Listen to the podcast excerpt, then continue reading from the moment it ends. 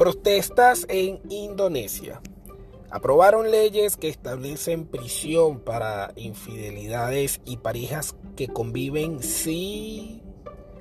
El Parlamento de Indonesia aprobó el martes enmiendas legales que prohíben el sexo extramarital en un paquete de cambios del Código Penal que, según sus críticos, son un retroceso en las libertades en el país asiático. Grupos de defensa de derechos protestaron contra las enmiendas que, según ellos, suponen un golpe a las libertades civiles y un giro hacia el fundamentalismo en la nación de mayoría musulmana más poblada del mundo. Hemos intentado hacer lo mejor para acomodar las importantes cuestiones y las diferentes opiniones que fueron debatidas, dijeron los diputados Yasona Laoli, ministra de Justicia y Derechos Humanos. Sin embargo, es el momento de tomar una decisión histórica en las enmiendas del Código Penal y dejar atrás el Código Criminal Colonial que heredamos, añadió. Hace décadas en ese país del sureste asiático debatía una reforma de su Código Penal que se remontaba a sus tiempos como colonia neerlandesa. Algunos de los artículos más controvertidos de la nueva legislación criminalizan el sexo pre y extramatrimonial así como la convivencia de parejas no casadas. Aproximadamente va a ser un año de cárcel. Existe miedo por cómo puede impactar estas nuevas reglas en la comunidad LGTBQ. Esto en Indonesia, donde el matrimonio entre personas del mismo sexo no está permitido. El artículo también ha sido criticado por organizaciones de empresarios que temen que afecte al turismo, las autoridades insisten en que los extranjeros que viajan a Bali no estarán sometidos a esa norma. Según el texto visto por la AFP, el sexo extramarital se castigará hasta con un año de cárcel.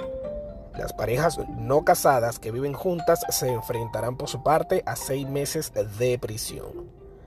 El portavoz del equipo encargado de esta ley en el Ministerio de Justicia y Derechos Humanos, Albert Arias, Defendió las enmiendas y aseguró que estas nuevas reglas protegerían la institución del matrimonio.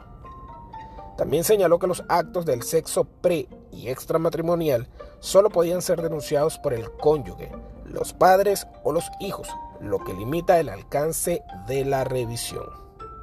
Para los grupos de derechos humanos, esta legislación supone un control de la moralidad y un giro hacia el fundamentalismo en un país largamente alabado por su tolerancia religiosa, cuya constitución defiende el laicismo.